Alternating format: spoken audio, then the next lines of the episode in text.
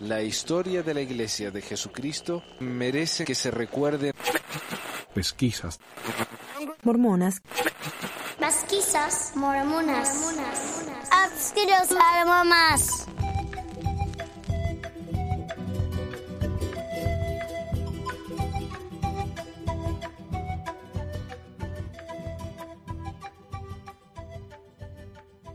Hola a todos, bienvenidos a otro episodio de Pesquisas Mormonas. Les habla Manuel desde Layton, Utah.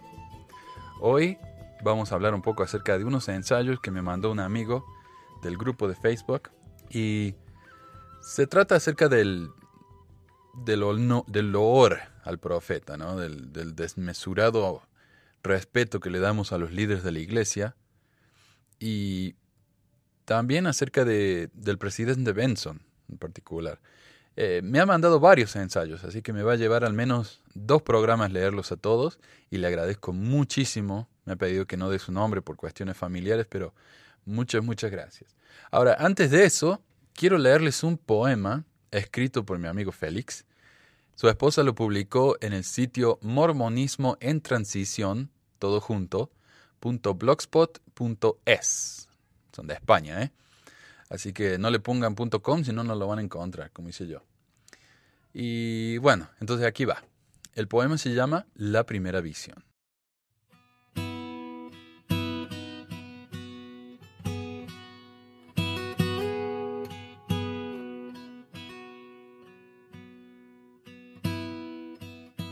Nos han vendido un profeta desde el siglo XIX, restaurador de una iglesia, la de Cristo renaciente. Preguntabas a este joven de singular profecía, ¿cuáles de las fes existentes la de nuestro Dios sería? Y la de Dios con premura y la de Cristo montó, pues de dichosa aventura se inventó una aparición. Dijo el joven sin vergüenza que en la arboleda sagrada recibió visitación del Padre de Jesucristo, la madre que lo parió. Hubo un tercer invitado, uno con muy mala leche, que disparó sin buen tino al orador mozalbete. Mas no obstante la columna de tragedia le libró, ya que a sendos personajes él en una luz los vio.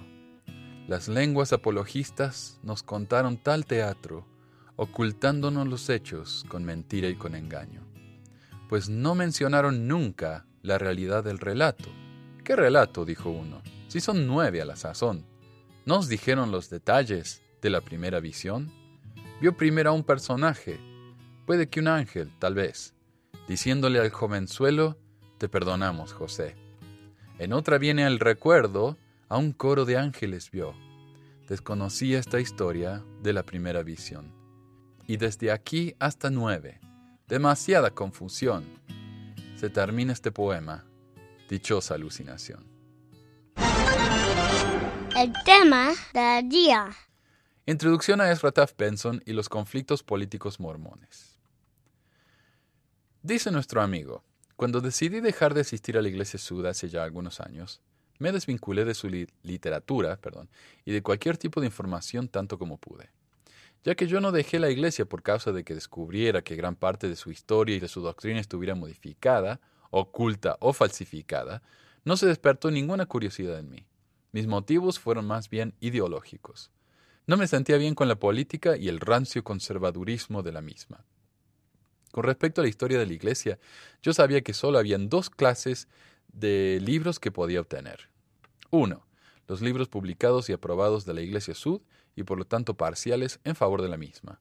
Dos, los libros publicados por organizaciones de carácter evangélico o protestante, como los fabricantes de dioses, del que disponía de un ejemplar.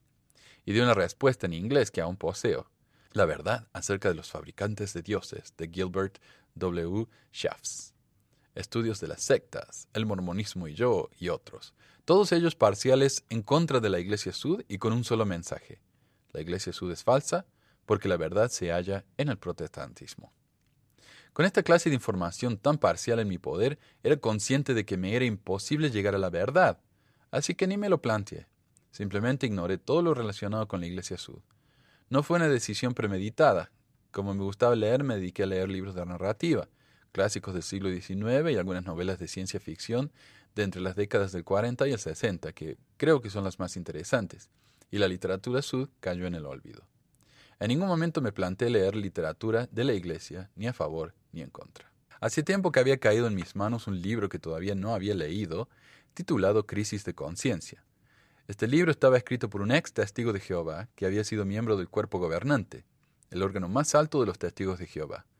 Un día lo vi en la estantería y me dije, es como si un apóstol su dejase la iglesia y comenzase a hablar sobre ella. Pensé que tenía cierta verosimilitud y decidí leerlo. Creo que fue uno de los libros que más han influenciado en mi vida. Probablemente tenga mucho que ver la época de mi vida en la que lo leí. Fue el momento adecuado. Hasta el momento yo no había leído nada similar, ni siquiera dentro de mi propia iglesia. No sabía quién era Von Brody, ni Juanita Brooks, ni Michael Quinn, ni Grant Palmer. No sabía que existían libros bien documentados sobre ninguna iglesia, exceptuando la iglesia católica, por motivos históricos. Y este libro, aunque no versaba sobre la iglesia a la que había dedicado tantos años, era una experiencia nueva para mí. No es mi intención hacer ahora mismo un resumen del libro, pero sí quiero citar algunos extractos que tienen mucho que ver con el tema que vamos a tratar. Creo que lo que más me sorprendió del libro fue descubrir que el miembro común, testigo de Jehová, tiene una visión de su cuerpo gobernante, como ellos llaman a sus dirigentes de más alto rango, muy parecida a la que nosotros teníamos, o los SUD actualmente activos tienen, del nuestro, es decir, la primera presidencia y el Consejo de los Doce. Espero no aburrir a nadie si cito algunas palabras de Raymond Franz, el autor de Crisis de Conciencia. La mayoría de los testigos de Jehová perciben las sesiones del cuerpo gobernante como reuniones de hombres que dedican grandes cantidades de tiempo al estudio intensivo de la palabra de Dios. Ellos piensan que estos se reúnen para considerar con humildad cómo pueden ayudar mejor a sus hermanos a entender las escrituras, para discutir maneras constructivas y positivas de edificarlos en la fe y el amor, las cualidades que motivan las obras cristianas genuinas, haciendo todo esto en sesiones donde las escrituras siempre se consultan como la única autoridad válida y suprema. Crisis de Conciencia, capítulo 5, página 107. Si sustituimos la primera frase por la mayoría de los mormones perciben las reuniones de la primera presidencia y el Consejo de los Doce, el resto lo podríamos dejar prácticamente como está, exceptuando que los mormones piensan que sus líderes también pueden recibir revelaciones de Dios, además de usar las escrituras. Pero el núcleo, la intencionalidad de una reunión espiritual en armonía, donde reino en espíritu de comunión, es el mismo. Era como si hablasen de mi propia iglesia. Raymond Franz añade, a través de los años participé en muchas, muchas reuniones donde asuntos que podían seriamente afectar las vidas de las personas se discutieron, pero en las cuales la Biblia no se usó, ni siquiera se mencionó por prácticamente nadie de los que estaban presentes. Empecé a plantearme si quizás lo mismo podría ocurrir en mi iglesia. Hasta ese momento yo no me había planteado seriamente que los 15 dirigentes Sud, la primera presidencia y el Consejo de los Doce, podrían no ser tan espirituales como pensábamos. El día que asistí como misionero a la reunión que se hizo en España, cuando el presidente Monson vino en el año 85 como apóstol, yo me dije, estoy con un hombre que seguramente ha visto a Jesucristo cara a cara. Esa era la visión que teníamos de los 15, esa era la que tienen muchos miembros. Pero muchos años después, leyendo a Raymond Franz, empecé a ver las cosas de otra forma. Los testigos de Jehová idealizaban a sus líderes, tal como los mormones estaban haciendo lo mismo. La vasta mayoría de los testigos de Jehová no son conscientes de las realidades de la estructura autoritaria. Por mi larga experiencia entre ellos en muchos países, sé que para un porcentaje considerable la organización posee cierta, cierta aura, como si alguna luminosidad irradiara de ella, imprimiendo a sus pronunciamientos una importancia más allá de la que normalmente se les daría a las palabras de hombres imperfectos. Las enseñanzas adquieren una cualidad esotérica, entendiendo por esotérica aquello que está destinado para y entendido solo por el especialmente iniciado, usualmente aquellos de un grupo privado exclusivo. La mayor parte de ellos asumen que las sesiones del cuerpo gobernante toman lugar en un alto nivel, manifestando un conocimiento de las escrituras y una sabiduría espiritual fuera de lo común. El aura del cuerpo gobernante de los testigos de Jehová es la misma aura que poseen la primera presidencia y el Consejo de los Doce. No hay diferencia y no se les debe de criticar. Podemos comparar esto con algunas frases de los profetas y apóstoles Sud. Si los miembros de esta iglesia que buscan las fallas de los líderes de la iglesia y critican a los que dan su vida para bendecirnos y beneficiarnos, se detuvieran lo suficiente para orar y preguntarse, ¿a cuál de estos maestros debo seguir para estar a salvo? No tendrían ninguna dificultad en hallar el curso correcto y sostendrían a aquellos a quienes sostiene el Señor. George Albert Smith, Conference Report, abril de 1937, página 33. Los miembros Sud creen en obedecer y no criticar a los líderes porque creen que la Iglesia Sud es la única iglesia verdadera y viviente sobre la faz de toda la tierra, Doctrina y Convenios 1.30. Y según explica Raymond Franz, esta es, se les dice, la única organización en la tierra que entiende las cosas profundas de Dios.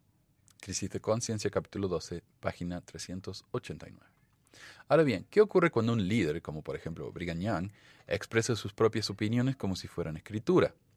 Brigham Young dijo, Nunca he predicado ni enviado un sermón a los hijos de los hombres que no pueda llamarle escritura. Diario de Discursos, 1395, 2 de enero de 1970. Y curiosamente, un ex testigo de Jehová, Raymond Franz, le responde: Todo el mundo tiene el derecho de expresar opiniones, pero hombres que alegan ser voceros de Dios en la tierra ciertamente no tienen el derecho de expresar meras opiniones al mismo tiempo que alegan que lo que dicen está respaldado por la palabra de Dios y debe ser aceptado como tal. Crisis de Conciencia, capítulo 8, página 220. Hoy día la Iglesia acepta que no todo lo que dijo Brigham Young es correcto, ni mucho menos escritura. En definitiva, lo que pretendo mostrar es que no se trata de si son líderes inspirados, no se trata de si es la única iglesia o organización sobre la que descansa la verdad divina, no se trata de obedecer a los voceros de Dios, es simplemente una forma de manipulación, la misma para todas las organizaciones.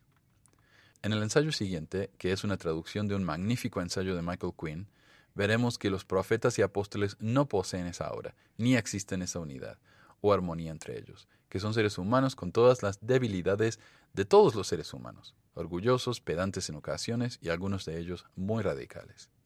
El ensayo se centra en Ezra Taft Benson y su relación con una organización de extrema derecha, la Sociedad John Birch, Muchos conocen que Benson fue secretario de Agricultura de Dwight D. Eisenhower, pero pocos saben que lo fue a la vez que era apóstol y tuvo un permiso especial de David O. McKay para ejercer como tal. Acompaño al discurso un artículo del Salt Tribune y dos discursos de la Conferencia General, uno del mismo Benson y otro de Huey Brown. Después de leer el ensayo entenderéis por qué los he anexionado y que a veces un discurso tiene un significado para el miembro común, pero en el fondo es un mensaje indirecto y con muy mala uva a otro miembro del quórum. Ensayo. Los archivos del FBI arrojan luz sobre Ezra Taft Benson, Ike y la sociedad Birch. Ike es Dwight D. Eisenhower, presidente de los Estados Unidos, que fue, diría yo, el presidente que inició la corriente cristiana que está vinculada con el gobierno. En realidad el gobierno y y la religión antes de Eisenhower nunca fue un problema que hubiera que separarlos, porque siempre estuvo separado. Pero a partir de Eisenhower, eh, la cosa se empezó a mezclar. Él fue el que hizo que el, el moto del país fuera en Dios confiamos. Hizo que el moto ese en Dios confiamos fuera impreso en, en el dinero, en los dólares, en las monedas. Y él aprobó el cambio en lo que se llama el Pledge of Allegiance, el juramento de lealtad a la bandera que hacen acá los chicos en la escuela todos los días, incluye la frase una nación indivisible bajo Dios. Antes de Eisenhower, el juramento de lealtad a la bandera no incluía el bajo Dios. Así que bueno, eh, no es de sorprender entonces que una persona como Eisenhower haya llamado a alguien como Benson a ser miembro de su gabinete. Pero continuando con el ensayo. Futuro líder de la Iglesia Sud escribe a Hoover del FBI. ¿Cómo puede Eisenhower ser utilizado de manera tan efectiva como una herramienta al servicio de la conspiración comunista? Su carta al director del FBI, J. Edgar Hoover, estaba llena de dinamita política, por lo que Ezra Benson la marcó como personal y confidencial. Benson, el único hombre que ha servido en un gabinete presidencial y más tarde dirigió una iglesia a nivel mundial, los mormones, estaba tratando de convencer a Hoover de que la sociedad John Birch era un grupo anticomunista con las ideas claras. Así que escribió de lo convencido que estaba de que un amigo común había sido un instrumento de la conspiración comunista mundial. O sea, lo estaba mandando en cana, lo estaba, ¿cómo se dice? Lo estaba denunciando a Eisenhower. Eisenhower lo que hay que entender es que él, a pesar de ser tan religioso y todo eso, él no pertenecía a ninguna religión. Y él no tenía ningún interés en ser parte de una iglesia. Y tal vez eso le molestó a, a Benson. Y acá lo está acusando de tal vez procomunista, lo cual fue un miedo muy grande acá en, los Estados Unidos. En una época, el, miedo rojo que le decían, eh, que encontraban comunistas por todas partes. Y Benson era uno de los anticomunistas más grandes del país. Él y que era un miembro de la iglesia que trabajó para el FBI y ha escrito muchos libros sobre el peligro del comunismo. Eh, pero bueno, acá le está escribiendo él al director del FBI, Hoover, quien después fue presidente también, eh, acerca del peligro de que tal vez Eisenhower, el presidente, o expresidente ahora, eh, era tal vez un instrumento comunista. Ese amigo no era otro que el expresidente Dwight D. Eisenhower, para el que Benson había servido como secretario de Agricultura de principio a fin de su mandato de ocho años. En mi estudio de la conspiración comunista, que estoy seguro que es débil en comparación con la suya propia, las consecuencias de las acciones del señor Eisenhower en el trato con los comunistas ha sido trágica, escribió Benson. El argumento a Hoover, a quien veía como un amigo y compañero de combate contra el comunismo, que Eisenhower ayudó a la propagación del comunismo más de lo que lo dañó, tal vez porque era lo más conveniente para un político ambicioso. ¿Qué diferencia hay si tu casa es incendiada por un ignorante, una persona que quiere entrar en calor rápido o por un incendiario? escribió sobre el expresidente. Hay muy poca diferencia. Entonces tal vez no lo hizo a propósito, eh, dice él, Eisenhower, a esto del comunismo, pero la razón por la que lo haya hecho, tal vez inadvertida, ¿no? Por ignorancia, no quiere decir que no lo haya hecho. Dijo que debido a que la libertad fue amenazada por los blandos soportes, contra el comunismo, ponderó el hacer públicos tales sentimientos, incluso con el riesgo de destruir la influencia de los hombres que son ampliamente queridos y respetados, dijo, incluyendo a Eisenhower. Eso y otras cartas del grueso archivo del FBI sobre Benson, obtenidas a través de una solicitud de libertad de información, sugieren que Benson fue un prematuro miembro del Tea Party, uno que llegó a servir de inspiración 50 años más tarde a este movimiento moderno. Y los Tea Party es el movimiento ultraconservador que apareció durante la primera campaña de Obama en el 2008, eh, que son ultra, ultra conservadores y que básicamente han arruinado el, Partido Republicano y que han sido la causa de que apareciera un enfermo como, como Donald Trump y que gente lo haya apoyado. Eh, los Tea Parties fueron los que crearon este, este entorno en los Estados Unidos que ha permitido semejante bestialidad. Pero bueno, al igual que los actuales Tea Partiers, ah, Benson estaba preocupado por las amenazas a la libertad y la Constitución. Temía que demasiados cargos públicos de gran enlace, incluyendo el presidente de los Estados Unidos, no fueran a defender la Constitución y en su lugar ayudaran a sus enemigos, por ambición, conveniencia u otros motivos más siniestros. Otra cosa de los ultraconservadores como la sociedad Birch del hombre este de Benson o los Tea Parties, es que Estados Unidos es el país más grande del mundo, es lo más grande que hay y no, no solamente es el más grande del mundo, sino que no puede haber otro. Entonces, si hay otro país que trata de ser más grande o más importante o mejor o lo que fuera que los Estados Unidos, hay que tratar de detenerlo. ¿no?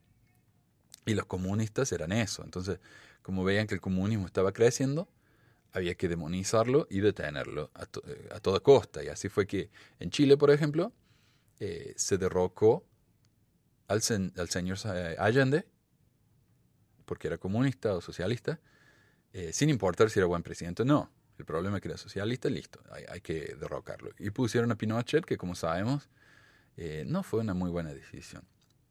La revista The New Yorker, en su número 18 del 18 de octubre, incluyó a Benson como uno de los padres fundadores ideológicos del Tea Party, la cual lo llamó uno de sus padres cofundadores, señalando cómo los escritos y discursos públicos de Benson se citan y son admirados por el comentarista Glenn Beck, un ícono del movimiento. Y lamentablemente Glenn Beck también es mormón, un converso, ¿no? Cuya característica más famosa es que le encanta llorar en el aire. Él va y empieza a hablar de lo grande y maravilloso que es los Estados Unidos y pone llorar. también señaló cómo Beck, que es miembro sud, promueve activamente las obras del último autor activista de Utah, Cleon Skousen, a quien ya mencioné, que denunció la corrupción comunista en el gobierno de Estados Unidos, mientras que defendía a la sociedad John Birch. Los archivos del FBI sobre Benson muestran una batalla entre bastidores en la que Benson trató de persuadir al FBI a que no condenara a la sociedad John Birch formada en 1858 por Robert Welch y llamada así por un misionero que se convirtió en soldado asesinado por los comunistas chinos después de la Segunda Guerra Mundial. Y la sociedad John Birch es tan ultraconservadora que incluso muchas sociedades eh, ultraconservadoras de los Estados Unidos los rechazaron por ser tan fanáticos, ¿no? Pero a este tipo de sociedad es que participaba el señor Benson y, y Skousen, y ahora Beck. Curiosamente, los archivos también muestran que el FBI de Hoover espió en dos ocasiones a Benson, posiblemente por orden de Eisenhower, para determinar si podía abandonar el gobierno en tiempo de amplias críticas. Los archivos también demuestran que Hoover mintió en los últimos años para evitar a Benson, tratando de distanciarse del apoyo que Benson daba a la sociedad Birch. Ahí está, ¿ve? O sea, les daba vergüenza asociarse con alguien que perteneciera a una sociedad semejante.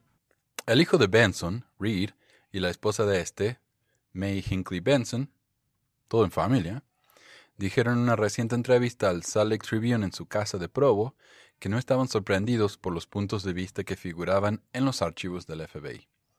Ellos vieron de cerca cómo Ezra Benson concibió un odio hacia el comunismo porque destruía la libertad personal y religiosa.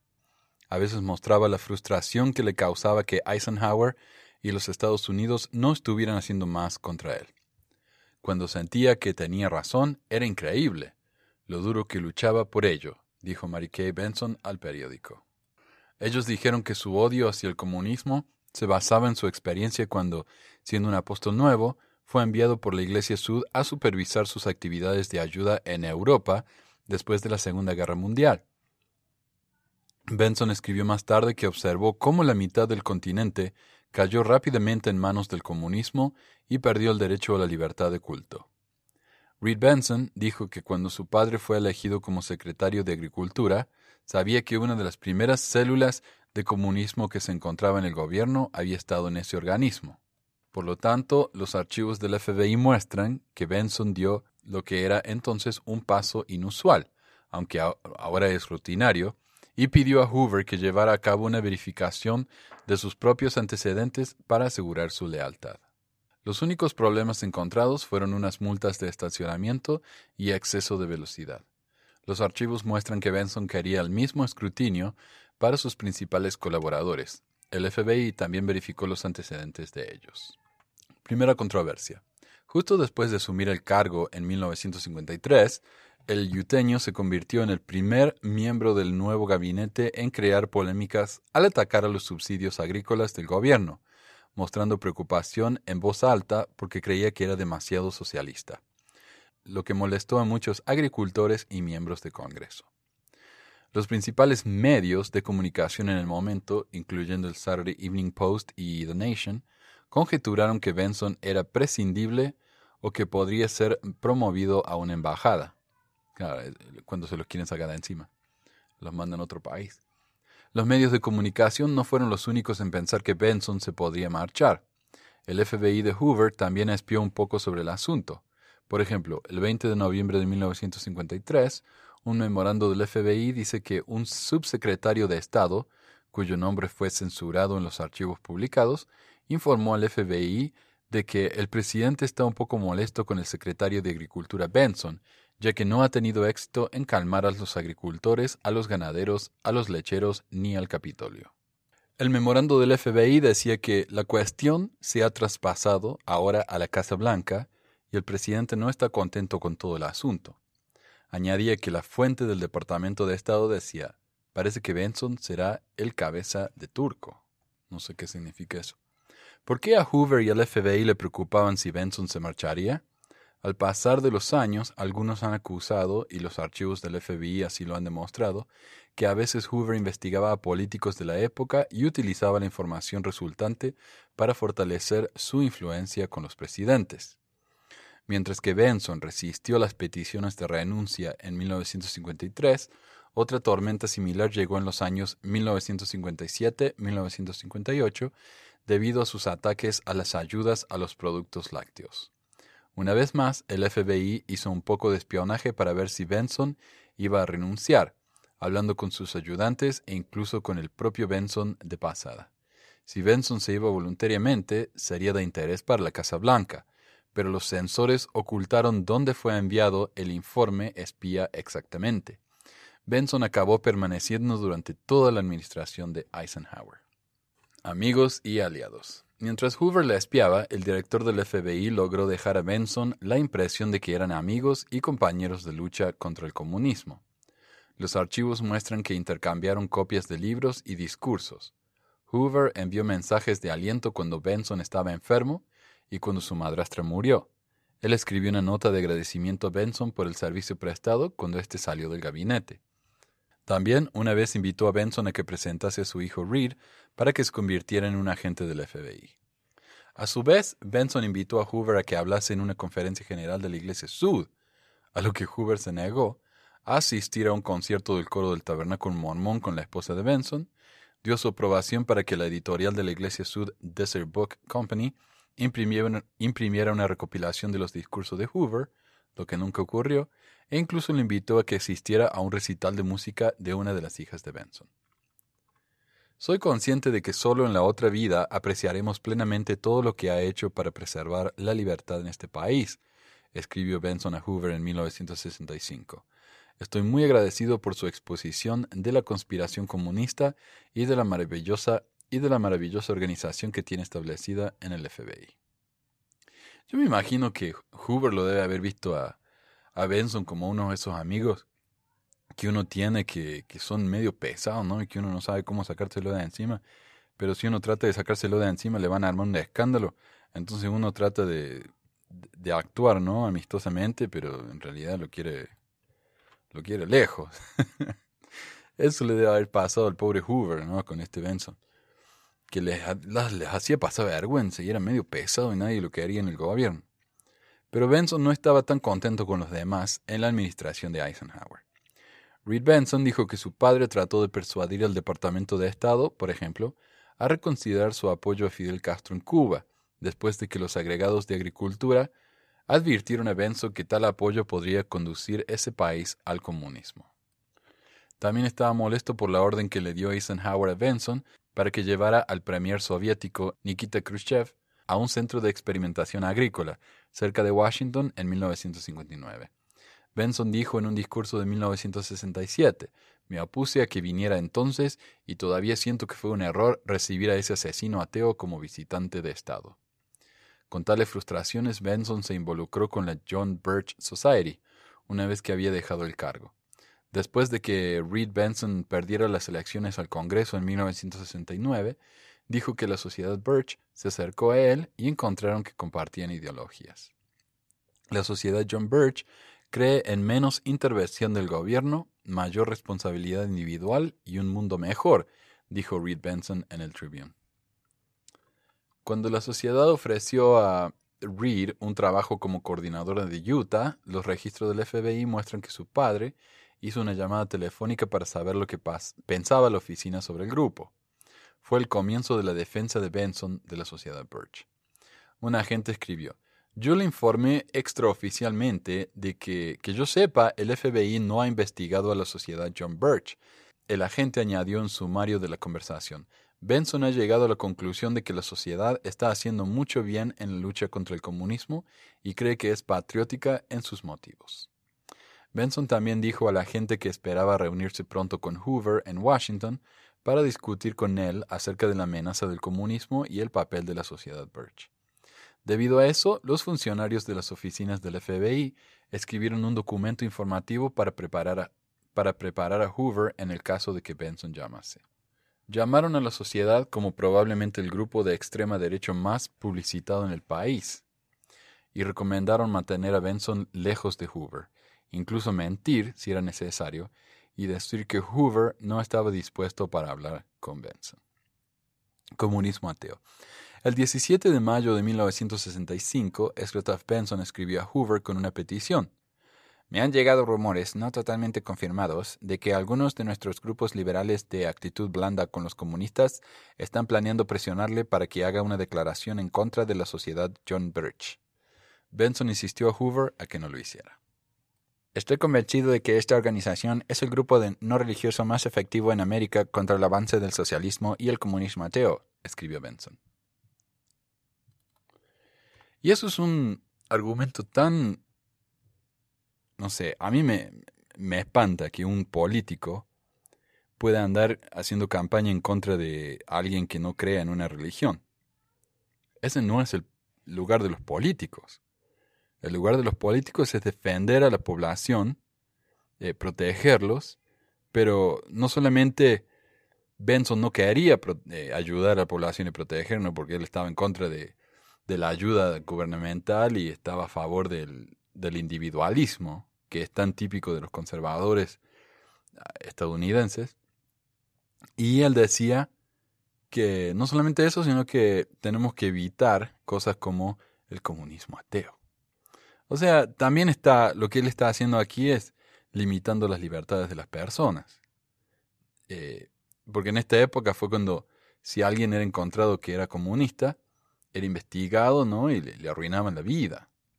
Hoover, sin embargo, en respuesta a una pregunta en una conferencia de prensa poco después, dijo que tenía poco respeto por la sociedad o por su fundador, Robert Welch.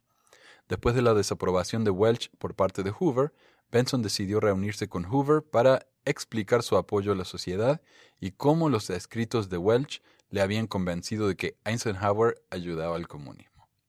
Los archivos muestran que los ayudantes de Hoover le dijeron a Benson en dos ocasiones que no estaba disponible para una reunión de ese tipo, como los memorandos le habían aconsejado que hiciera. Así Benson escribió a Hoover la conflictiva carta marcada como personal confidencial el 28 de mayo de 1965, delineando sus conclusiones acerca de Eisenhower. Benson también le envió un libro de Welch titulado El Político, señalando que ese libro le había llevado sus conclusiones acerca de Eisenhower. En el libro, Welch sostiene que o bien Eisenhower era un ignorante, un político cegado por el oportunismo, o bien ayudó a la conspiración comunista eh, conscientemente, y dijo que realmente no importaba porque todo llevaba al mismo fin, a saber, la tragedia. Benson escribió a Hoover que él anotó las siguientes palabras en la última página en blanco del libro después de haberlo leído. Acabo de terminar este volumen impactante. Aunque no estoy completamente de acuerdo con algunas de las conclusiones del autor, uno debe reconocer que la documentación aportada hace la tesis del libro más convincente. ¿Cómo puede un hombre, Eisenhower, que parece ser fuerte en los principios cristianos y los conceptos americanos básicos, ser utilizado tan eficazmente como una herramienta al servicio de la conspiración comunista? Creo que la respuesta se encuentra en el hecho de que estos ateos conspiradores comunistas y sus compañeros de viaje son maestros del engaño y engañaron a los escogidos. ¿De qué manera nuestra gente necesita ser alertada e informada? Benson añadió que esperaba que el libro eh, sería publicado ampliamente a un dólar. Esta historia debe contarse aún con el riesgo de destruir la influencia de hombres que son ampliamente respetados y queridos por el pueblo estadounidense. Las apuestas son altas, la libertad y la supervivencia son los asuntos, había escrito en su copia del libro. Benson también escribió de Eisenhower. Supongo que nunca sabremos en esta vida el por qué hizo algunas de las cosas que hizo, que dieron ayuda a la conspiración comunista. No es mi prerrogativa adivinar el saber los motivos de los hombres. Es más fácil, sin embargo, juzgar a las consecuencias de las acciones del hombre. Evasivo. Hoover solamente envió una breve nota de vuelta. Ha sido de verdad considerado de su parte mostrarme sus opiniones respecto a la sociedad Birch y su líder. Después simplemente concluyó, he tomado nota de sus impresiones. Tales impresiones conducirían a Hoover a seguir el consejo de sus asesores y cortar todo contacto con su amigo. Esto incluyó declinar la oferta de la editorial propiedad de la Iglesia Sud, Desert Book Company. Eso incluyó de publicarse una recopilación de los discursos de Hoover. Sus ayudantes le aconsejaron esto debido a las cartas de Benson. si nos adherimos a este proyecto, podía de alguna manera ser utilizado en beneficio de la sociedad John Birch. Yo tenía un amigo así, ¿sabes? Que en la iglesia en, en, Argentina era un tipo tan pesado. Que venía y, y, nos mentía, era un, era un mentiroso encima. venía y decía, yo, yo soy baterista de una banda de heavy metal, sí. Hemos, acabamos de grabar un disco, nos decía. Y hablando con un amigo común, decía, no, pues ese ni siquiera sabe tocar la batería. No tiene batería en su casa. Y cuando se enteró decía, no, pero la batería yo la tengo en el estudio, no en mi casa. Y una vez cuando armamos una bandita ahí con, con los chicos del barrio, fuimos a tocar en una actividad y él apareció con una batería que había comprado ese mismo día. Una batería de tres piezas. Y, y, nos mostró ahí mismo que ni siquiera el tipo sabía tocar. Yo no tenía idea. El mismo día, nosotros ya teníamos bateristas, ya habíamos practicado, pero él quería, viste. Y cuando le dijimos que no, que ya teníamos a alguien, se nos puso loco, se ofendió. Y era así, ¿no? Cuando uno, cuando uno le, le contradecía o trataba de sacárselo de encima, el tipo se ponía loco. Y yo, esto me hace acordar acá el pobre Hoover, lo que tiene que lidiar con el Benson. ¿No? El pesado este, Benson creía que él estaba cambiando la historia estadounidense cuando Hoover no sabía cómo sacárselo de encima. Aún así, en los años siguientes, Benson mantuvo una correspondencia cordial con Hoover y le envió materiales de la Sociedad John Birch en varias ocasiones. En 1971 volvió a solicitar una reunión con Hoover mientras estaba en Washington durante unos días para una conferencia de la Iglesia. El personal de las conferencias del FBI también desaprobó esa solicitud. No creemos que el director deba tomar tiempo de su apretada agenda para reunirse con el señor Benson, ya que es muy posible que traerá a su hijo Reed Benson con él para esa reunión, quien, según la nota, era entonces el director nacional de Relaciones Públicas de la Sociedad John Birch. Cuando Reed Benson llamó para verificar la disponibilidad de Hoover para reunirse con él y su padre, los memorandos del FBI dicen, el director indicó que en aquel momento estaba completamente ocupado, como los memorandos del personal le habían sugerido que dijera. Hoover murió solo unos meses después de la última reunión solicitada. Benson viviría otros 22 años, tiempo suficiente para ascender a la presidencia de su iglesia y para ver la caída del comunismo en Europa del Este. Sin embargo, habló poco de esa caída, centrándose en asuntos más espirituales de su iglesia, incluyendo el instar a los miembros sud a que leyeran constantemente el libro de Mormon. Benson murió a los 94 años de edad en 1994. El expresidente Monmon, un Tea Party, el actual miembro del Tea Party, el actual movimiento Tea Party le gusta rastrear sus raíces hasta la, la década del 1700, pero los antepasados más relevantes pueden ser los fervientes anticomunistas de hace medio siglo. Entre ellos, Ezra Taft Benson el una vez secretario de Agricultura que pasó a convertirse en la cabeza de la Iglesia de Jesucristo de los Santos Días, fue un tenaz defensor de la sociedad John Birch y temía que poderosos cargos públicos, entre ellos un presidente de Estados Unidos, ayudara a los enemigos ateos de la nación en el debilitamiento de la Constitución. Así que interesante la historia, ¿no? Esto es algo que yo no sabía, como eh, el presidente Benson hizo que el FBI tratara de sacárselo de encima. Eh, pobre, lo, dejó todo con, con, delirio de persecución al FBI. Lo que también me llama la atención es que en muy poco tiempo Benson se las arregló para convertirse en un ser completamente indeseable en el gobierno. ¿no? Y por pura insistencia duró los ocho, años. La gente esperaba que él renunciara y él dijo, no, yo no voy a renunciar. Pero esa es la única razón por la que duró tanto. Ahora en la iglesia nos hablan de que él fue eh, ministro de, Agricultura, qué importante, qué maravilloso. Lo que no nos dicen es lo insoportable que era y cómo nadie lo podía aguantar. Eso me parece una nota eh, fantástica, ¿no? De, la historia, no solamente de la iglesia, sino del país. Es interesante, ¿no? Que, que tratar de denunciar a su amigo porque pensaba que era comunista y para él comunista, ¿no? gente como él, esa palabra es un insulto.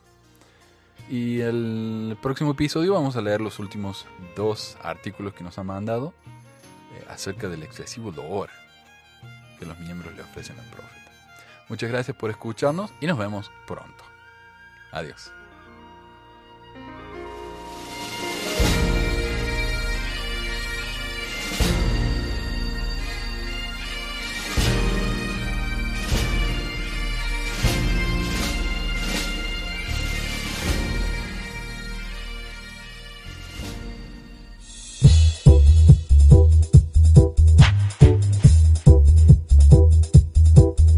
Gracias por escuchar este episodio de Pesquisas Mormonas. No se olvide de visitar nuestro website en pesquisasmormonas.com o pesmor.com y nuestro blog en pesquisasmormonas.org o pesmor.org.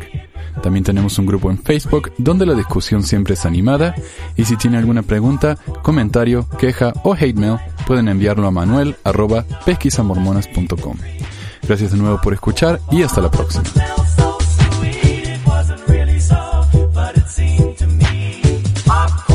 Música al comienzo del podcast es la canción de la primaria Historias del Libro de Mormón por Clive Romney.